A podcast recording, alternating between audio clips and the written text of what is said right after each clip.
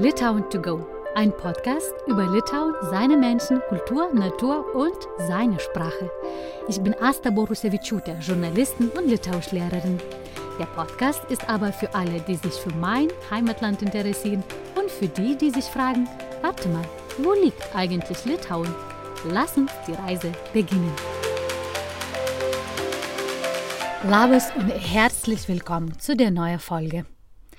Darüber nicht zu sprechen konnte ich nicht. Der Krieg in der Ukraine hat uns Litauer extrem erschüttert.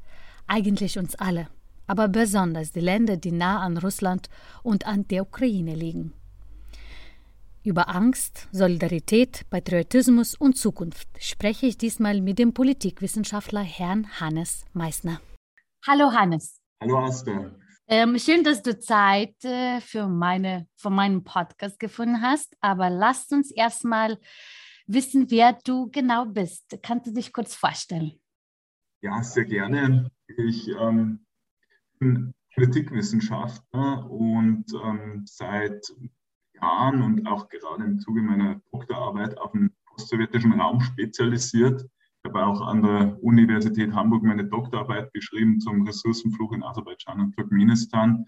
Ich habe später dann in Wien eine Forschungsstelle an der Fachhochschule angenommen zu politischem Risikomanagement äh, von Unternehmen. Ich bin nach wie vor, habe ich eine Forschungsstelle mit diesem Schwerpunkt auch auf dem postsowjetischen Raum und ein, bin in der Forschungsgruppe Osteuropa an der Uni Wien tätig und ich habe eine Unternehmensberatung zu politischem Risikoanalyse, politischem Risikomanagement und im Zuge dessen bin ich immer wieder im postsowjetischen Raum unterwegs, ähm, in Zentralasien, Südkaukasus.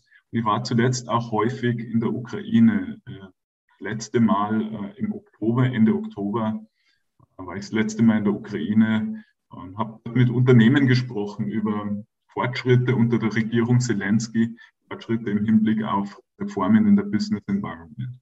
Am 24. Februar dieses Jahres, als du aufgestanden bist und gelesen hast, was jetzt läuft, wie waren deine ersten Reaktionen und was waren deine ersten Gedanken?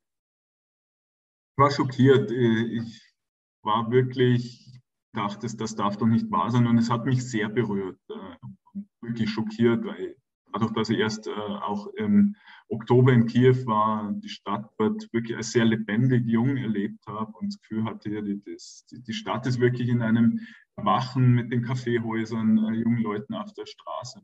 Mit, gerade auch im Hinblick auf das Gefühl, naja, ähm, die Stadt wendet sich dem Westen zu und die Ukraine wendet sich dem Westen zu. Ähm, das, das, hat mich sehr schockiert. Einmal mehr, weil ich äh, vor Ort war und die, die Ukraine erst wieder erlebt hatte. Ähm, zum anderen ist es natürlich ein Angriffskrieg gegen völkerrechtliche Prinzipien, äh, gegen das, was, was das Völkerrecht und äh, internationalen Beziehungen determiniert haben seit dem Zweiten Weltkrieg, dass das hier äh, auf diese Art und Weise, dass das verletzt wird und, und wir hier zurückgleiten in Verhältnisse eines möglicherweise Kalten Krieges. Ähm, es ist schlimm, und dann natürlich das Leid der Bevölkerung vor Ort. Das ist natürlich eine, eine wirklich schlimme Gesamtkonstellation. Ich muss sagen, es hat mich an diesem Morgen nicht mehr ganz überrascht, ähm, nachdem ich Putins historische Rede ähm, gehört hatte, ähm, war mir das erste Mal klar geworden, dass, dass hier tatsächlich ein, ein, ein wirkliches Kriegsrisiko besteht. Zum anderen hatte ich mit Quellen im Zuge eines äh, Unternehmensberatungsprojekts gesprochen, Quellen in Russland, und, und die hatten mich auch darauf hingewiesen, dass, dass hier ein Angriff äh, wohl vorstehen würde. Also ich an dem Tag habe sehr stark gespürt und erst klar geworden, dass in mir, und ich würde erlauben, mir für mein ganzes Land zu sprechen, wurde ein Traum, Trauma wach geworden, über die ich nichts wusste. Ich, das ist aber nicht so persönliche, sondern so eine so kollektive Trauma, was schon in den Genen ist, was von den Jahren, von der Generation zu Generation äh, weitergegeben wurde durch alle diese Geschichte wie sowjetischen Zeiten und viel, viel mehr, was dahinter steckt und was wir mit unter russischem Druck was erlebt haben oder sowjetischen Druck ist, Und das war unglaublich. Das war zum Beispiel so eine Mischung von einem Schuldgefühl, dass uns gut geht, dass wir sicher sind und dieses wieder neu hinterfragen, was meine Werten sind. Weißt du, diese so einfach kaufen, was lohnt sich jetzt gerade heutzutage zu kaufen, weil diese Angst haben wir jetzt so, so stark gespürt, was ist jetzt als nächstes dran und bis heute leiden, ich weiß das, also nicht, das ist nur ein Monat jetzt hier und dass die Unternehmen tatsächlich, vor allem kleine Unternehmen leiden darunter, weil das, die Leute kaufen jetzt plötzlich viel weniger und ähm, weil irgendwie habe hab das Gefühl, wir haben vergessen zu atmen. Das war so schockierend. Und ich bin mir sicher, also das ist schon in Litauen so das Gefühl, ich bin mir sicher auch in den anderen baltischen Ländern. Aber wie waren die Reaktionen in den anderen postsowjetischen Ländern? Weißt du das? Zunächst mal noch, noch ein, ein, ein paar, paar, paar, Gedanken, die ich nämlich auch dazu habe, zu dieser Schocksituation und äh, zu, zu, den baltischen Ländern. Ähm, ja, ich, ich, glaube, es, es ruft bei vielen ähm, die, die Erinnerungen rauf. Es ist, es, äh, erstens haben die nicht damit gerechnet, dass das sowas nochmal passieren könnte. Und dann kommt natürlich das historische äh, Gedächtnis hinzu. Und die baltischen Länder waren ja äh, immer äh, und, und gerade im Zuge des Hitler-Stalin-Pakts dieser, dieser dem russischen Großmachtstreben hier äh, unterworfen und, und haben hier sehr negative Erfahrungen gemacht.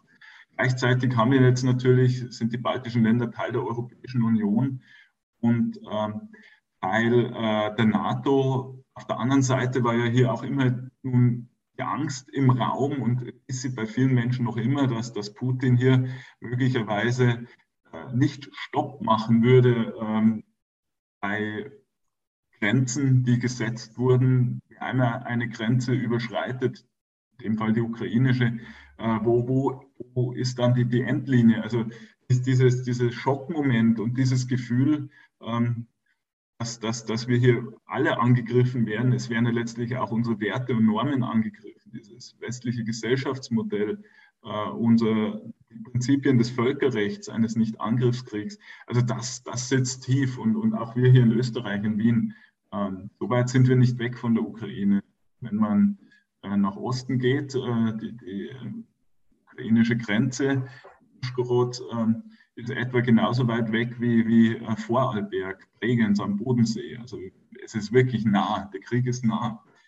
In den anderen postsowjetischen Ländern, ich muss sagen, ich war zuletzt sehr eng in Kontakt mit russischen Wissenschaftlern, Wissenschaftlerinnen, zu denen ich gute Kontakte aufgebaut habe über all die Jahre, die sich kritisch geäußert hatten ähm, über das, was in der Krim passiert ist, in der, in der Ostukraine passiert ist, die Demokratie unterstützen und die sind in Gefahr. Wir sind hier gerade dabei, hier ähm, Hilfe zu organisieren und möglicherweise diese Wissenschaftler, Wissenschaftlerinnen irgendeiner Weise noch aus dem Land zu bekommen, bevor ihnen was zustößt.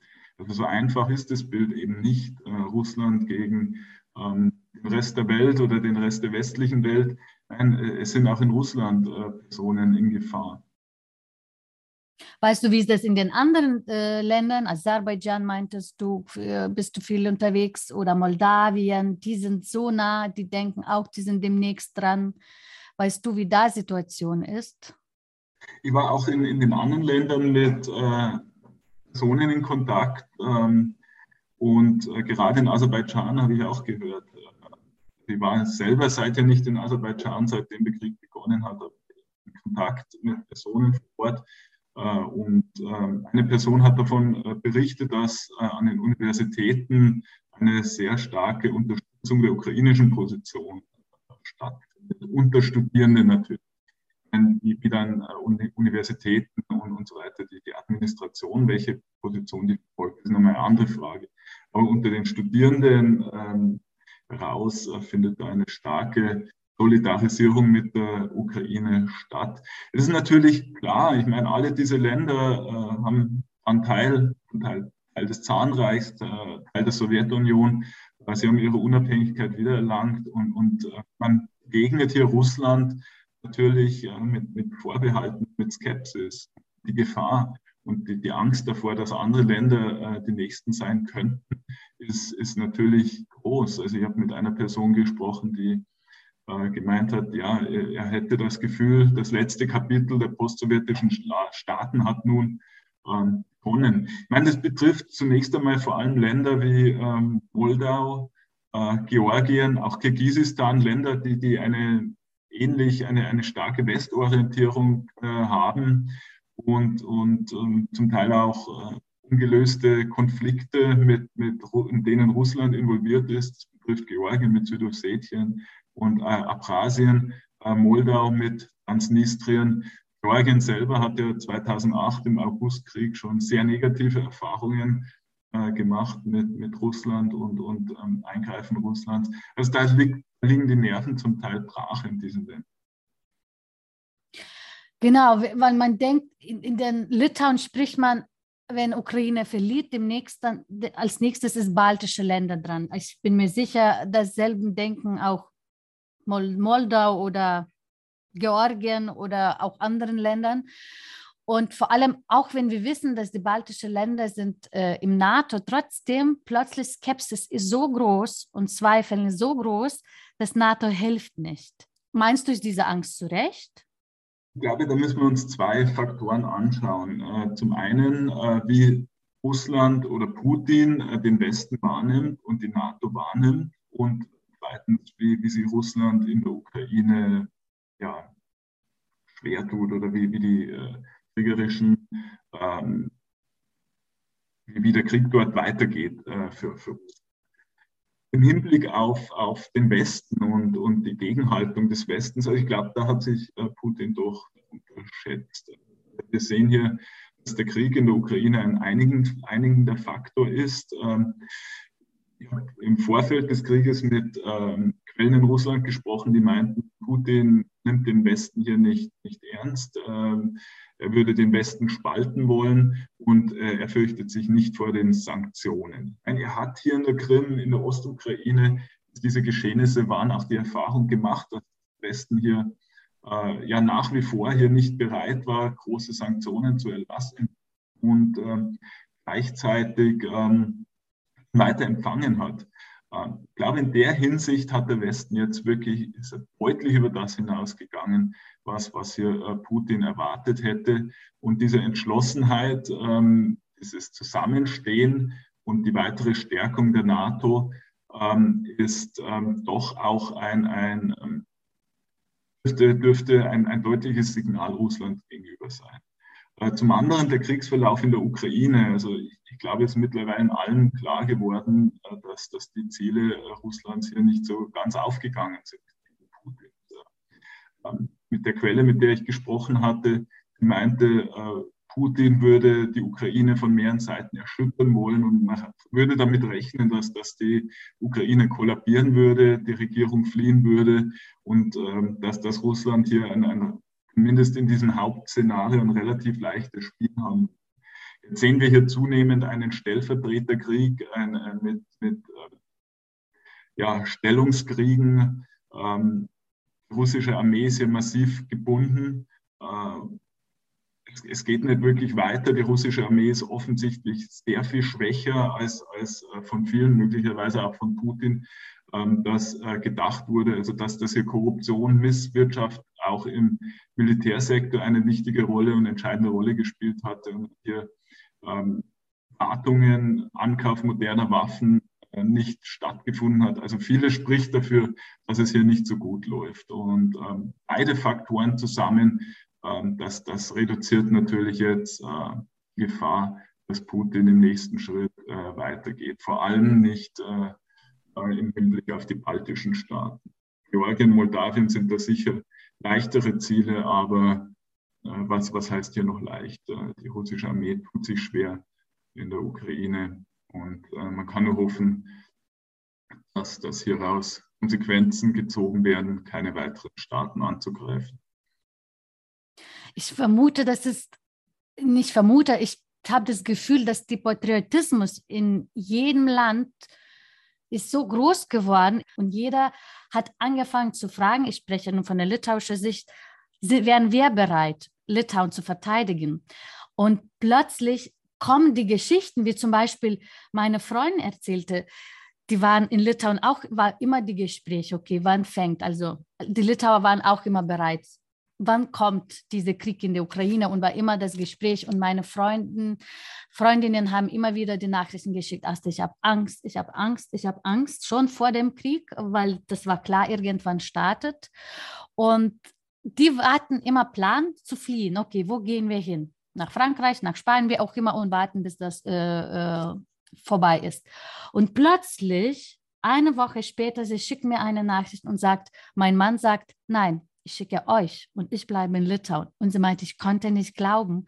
Und die Ukraine hat diesen, dieses Stolzgefühl oder dieses Nicht-Aufgeben, dieses auf jeden Fall verteidigen eigenes Land ist die haben so enorm das gestärkt. Und in Litauen ist schon äh, eine sehr starke Schützenunion. Das ist nicht so Schützenverein wie in Deutschland, aber das ist so, wo Zivilisten gehen lernen, Land zu verteidigen auf verschiedene Art und Weise. Und das ist die Zahl von der Mitgliedschaft jetzt gerade sowas für gestiegen, gesprungen in die Höhe, wo die mittlerweile sagen, stopp Leute, es gibt verschiedene Art äh, und Weisen, wie man Litauen verteidigen kann. Das muss nicht unbedingt mit den Waffen in der Hand, aber das ist jetzt gerade so, so stark und, ähm, und präsent. Und ist das für dich bekannt, wie es in anderen Ländern ist? Weil ich spreche jetzt genau von litauischer Seite. Ich, ich, glaube, das ist ein, ein Grund, äh, auch eine grundmenschliche Reaktion, wenn, wenn man einen Feind hat oder, oder einen Angriff zu erwarten hat und, und etwas verteidigt, dass das einem selber gehört, dass man zusammenrückt und, und, äh, und, und eben das, das Reichte und, und das Eigentum verteidigt. In der Ukraine, ich glaube, das ist, können wir dasselbe beobachten. Ähm, das Problem ist äh, Putins angebliche brüderliche Umarmung äh, dieser, äh, dieses Brudervolkes. Ich meine, wo, wo, wo passiert das? Wo kann sowas funktionieren? Äh, eine Umarmung mit Gewalt, äh, mit, mit Zwang, mit Angriff und Zerstörung. Ähm, das sind äh, Strategien, die in Wahrheit eine weitere Spaltung äh, wirken. Und wir konnten das ja in der Ukraine nach, nach 2014, 2015 äh, infolge der Geschehnisse um die Euromaidan-Revolution und, und, dann später die Annexion Russlands, äh, der äh, Krim durch Russland und den Krieg in der Ostukraine auch beobachten. Die ukrainische Identität hatte ähm, durch, durch diesen Angriff Russlands und die Aggression Russlands eine Stärkung erfahren. Ich meine, das ist sehr stark aus der Zivilgesellschaft getragen worden, äh, gleichzeitig natürlich auch in der Politik, äh, in den Folgeregierungen unter Poroschenko und dann unter Zelensky äh, da hat es natürlich äh, in Abwehrhaltung äh, zu Russland und Abgrenzung zu Russland hier eine Stärkung der ukrainischen Identität stattgefunden über Sprachpolitik und so weiter. Und ähm, das dürfte sich jetzt noch mal einmal mehr äh, verstärken. Und äh, ich glaube, das war auch die Fehlkalkulation äh, Putins. Ich meine, selbst dieser lange betrachtete Ost-West-Unterschied in der Ukraine, der ist so nicht äh, zum Tragen. Ich meine, das war diese, diese, diese Frage, wie weit ist die russische äh, Minderheit im Osten der Ukraine, sind ja etwa 16 Prozent ähm, ähm, der Bevölkerung ist der russischen Minderheit zuzuschreiben. 80 Prozent sind äh, ethnisch Ukrainer. Im Osten der Ukraine haben wir ja natürlich dann doch deutlich nochmal mehr Personen, selbst Ukrainer, die äh, äh Russisch als Muttersprache angeben war halt immer die Frage, naja, würden die sich mit Russland äh, solidarisieren? Und ähm, ich glaube, es war zum Teil unter in diesen Bevölkerungsschichten eine kritische Haltung ähm, äh, der ukrainischen Identität und Sprachpolitik gegenüber zu beobachten, aber keine Ab offene Ablehnung de, des ukrainischen Staates und des Staatsbildungsprozesses. Es gab da unterschiedliche Umfragen in, in den letzten Jahren. Eine zum Beispiel würde die Ukraine wieder äh, für die Unabhängigkeit stimmen, würde die Bevölkerung wieder die Unab für die Unabhängigkeit stimmen, wenn die Sowjetunion einmal mehr aufgelöst äh, werden würde. Hat sich gezeigt, also im, im Osten der Ukraine hat sich ähm, waren es, glaube ich, etwa 45 Prozent, die wieder dafür gestimmt hätten. Im, Im, Süden der Ukraine hätte sich eine knappe Mehrheit gefunden, im Norden und im Zentralraum der Ukraine etwa 70 Prozent und im Westen der Ukraine mit 90 Prozent eine überwältigende Mehrheit. Ähm, man sieht diesen Ost-West-Gegensatz natürlich auch in der Frage, ob äh, Russland ein Aggressor sei. Im Westen der Ukraine wurde vor dem Krieg, äh, dem jetzigen äh, Russland, äh, eine überwältigende Mehrheit als Aggressor äh, wahrgenommen, während im Osten der Ukraine die Bevölkerung eher keine Haltung dazu hatte oder, oder dazu nichts sagen wollte. Also man sieht diesen äh, Unterschied schon, aber wie gesagt, es war kein, keine offene Ablehnung des ukrainischen Staates äh, gegenüber. Und, und ich glaube, das war eine Fehlkalkulation. Und das für Russland selbst in diesen Regionen, in Kharkiv, Mariupol, jetzt die die Kämpfe, so massive Kämpfe stattfinden und, und die russische Armee hier nicht empfangen wurde oder Putin empfangen wird mit offenen Armen, das zeigt, dass die Ukraine auch äh, zusammenrückt und, und, die Identität weiter stärkt. Das werden wir sehen, wenn der Krieg einmal vorbei ist.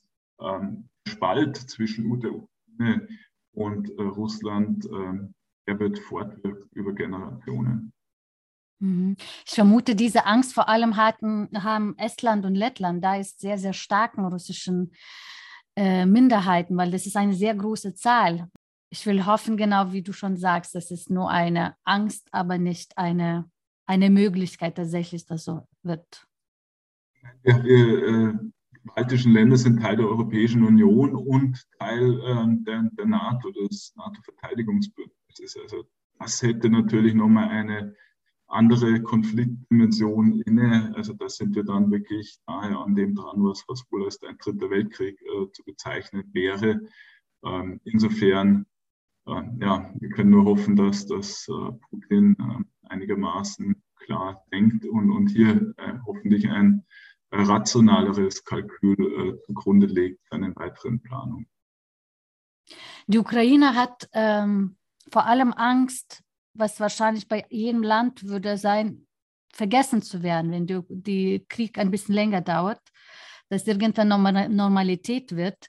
Und die Litauen, äh, also das, Litauen kennt das sehr gut, dieses Gefühl viel zu gut. Als Litauer waren die ersten, die Unabhängigkeit äh, bekannt gemacht haben, also von der sowjetischen Union, die haben fast ein Litauen hat fast ein Jahr gewartet, bis die großen Städte und Länder gesagt haben, ja, wir akzeptieren eure Unabhängigkeit.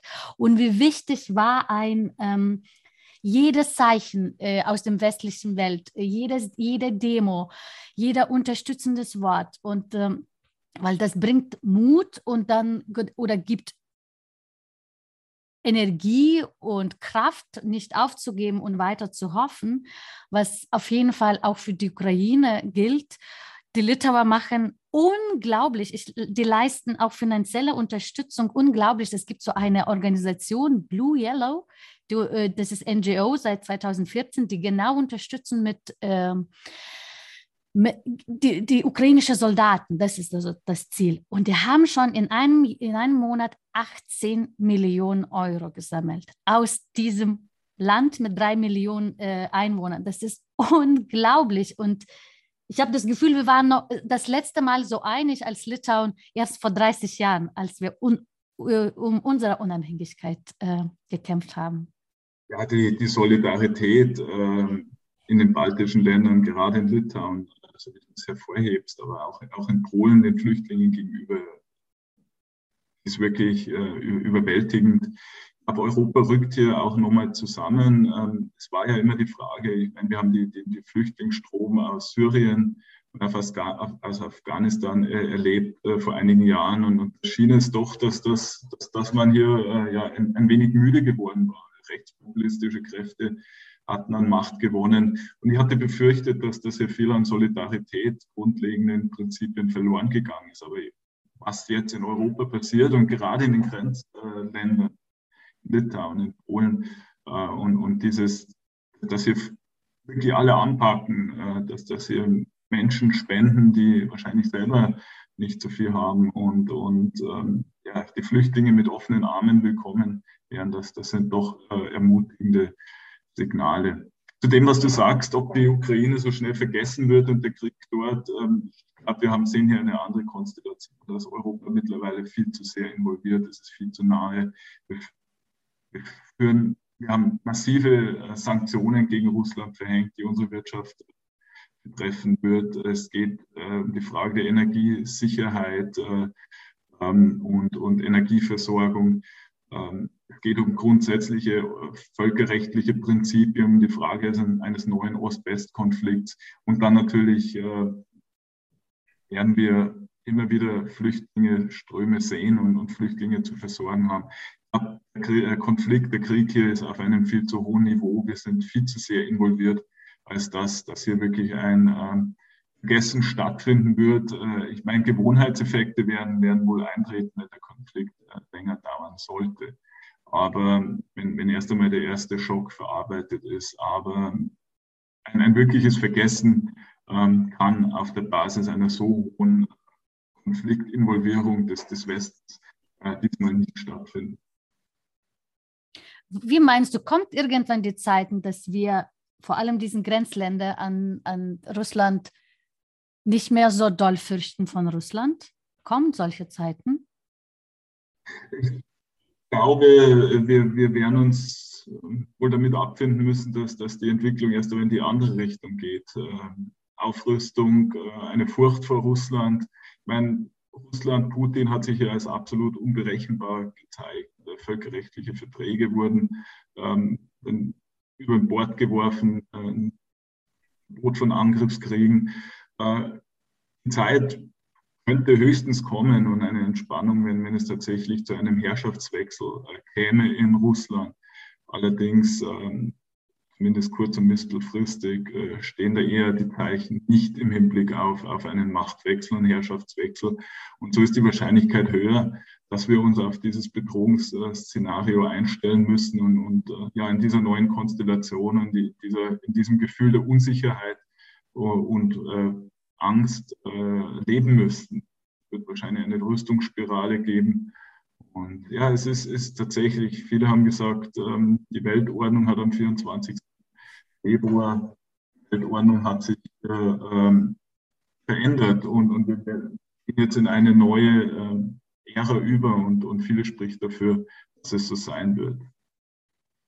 Mit welchen Gedanken oder Gefühl guckst du in die Zukunft? Wie meinst du, wie lange wird das noch dauern? Ich fürchte, dass das länger dauern wird. Ähm, es scheint hier ein Stellvertreterkrieg zu werden, äh, mit, mit ähm, ein, möglicherweise sogar ein Stellungskrieg. Äh, die russische Armee ist weit schwächer, als, als wir das äh, erwartet hätten und mit Sicherheit auch Russland das erwartet hätte. Ähm, Gleichzeitig hat Putin hier wenig Spielraum, hier äh, sich äh, gesichtswahrend zurückzuziehen. Ich hoffe doch, dass das Russland und, und Putin erkennen werden, dass das nur über eine Verhandlungslösung hier äh, ein, ähm, ein Ergebnis erzielt werden kann. Ich meine, eine Hoffnung besteht hier äh, und, und so zynisch es klingen mag, also die Propagandamaschinerie, die gelenkten Medien sind mittlerweile äh, gut eingestellt in Russland.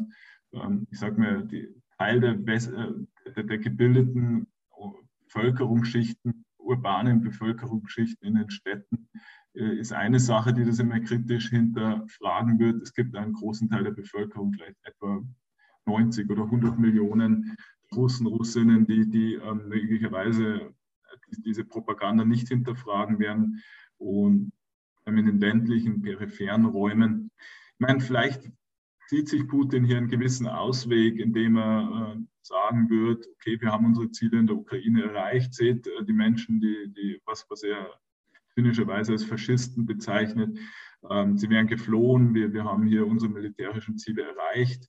Ähm, möglicherweise werden die Verhandlungen darauf abzielen, dass zumindest ähm, der das Donbass-Gebiet und möglicherweise die Krim, dass das hier ähm, äh, Abstimmungen stattfinden und, und auch die Ukraine, Zelensky hier Konzessionen an Russland macht. Vielleicht ist das eine, ein, ein, ein Auswegsszenario, auf das wir hoffen können. Die Frage ist dann allerdings, äh, Frage ist dann grundsätzlich, äh, wie ist möglich für Putin, dass das in seinem Land dann über die gelenkten Medien als, als Erfolg zu verkaufen. Ich sehe einen gewissen Spielraum dahingehend. Allerdings momentan zum jetzigen Zeitpunkt ähm, sehen wir ja nur, dass, dass die Verhandlungen sehr, sehr schleppend äh, vorwärts gehen und, und äh, die Angriffe weiter stattfinden, die ukrainische Armee hier ab, im Abwehrkampf involviert ist und äh, was, was mit großem Leid äh, verbunden ist. Ähm, auf globaler Ebene, im Bereich der internationalen Beziehungen, sehe ich hier, äh, äh, dass, dass, dieser Konflikt und die Geschehnisse, was hier jetzt wirklich passiert ist, dass das lange nachwirkt. Ähm, es ist einfach, es ist eine neue Weltordnung. Es hat hier tatsächlich jetzt ein, ein, ein massiver Bruch äh, stattgefunden. Äh, meine, wir sehen gleichzeitig, es geht auch damit einher, dass, dass China an, an, an Bedeutung und Macht gewonnen hat in, in den letzten Jahren. Äh, das starke wirtschaftliche, politische und zunehmend auch militärisch selbstbewusste China, das sich bereits dem Westen hier und insbesondere den USA ähm, entgegengestellt hat und, und jetzt Russland, das, das auch aus diesen äh, völkerrechtlichen Prinzipien, de, de, die uns die letzten Jahrzehnte geprägt haben, ausgebrochen ist, die verletzt hat.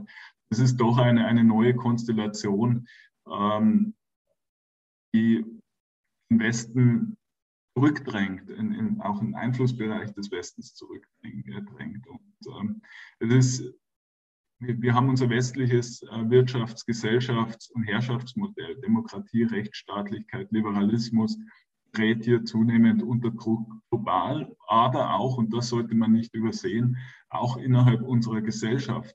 Diese rechtspopulistischen Bewegungen im Zuge von Covid-19, diese Putin-Versteher, ähm, ähm, die unzufriedenen Bevölkerungsschichten, die, die alles unser Herrschaftssystem, die Demokratie, Liberalismus in Frage stellen.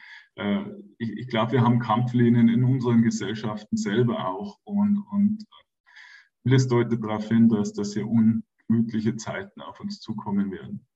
Danke, Hannes. Das war, hat mir gut getan, mit dir zu reden. Es bleibt nichts dazu zu fügen. Die Hauptsache ist, wir vergessen nicht, was in der Ukraine passiert und bleiben nicht apathisch und gleichgültig und verlieren die Hoffnung nicht, dass der Krieg nicht mehr lang dauert. Wir hören uns wieder in einem Monat. Bis dahin, gebt nicht auf. Slava Ukraine!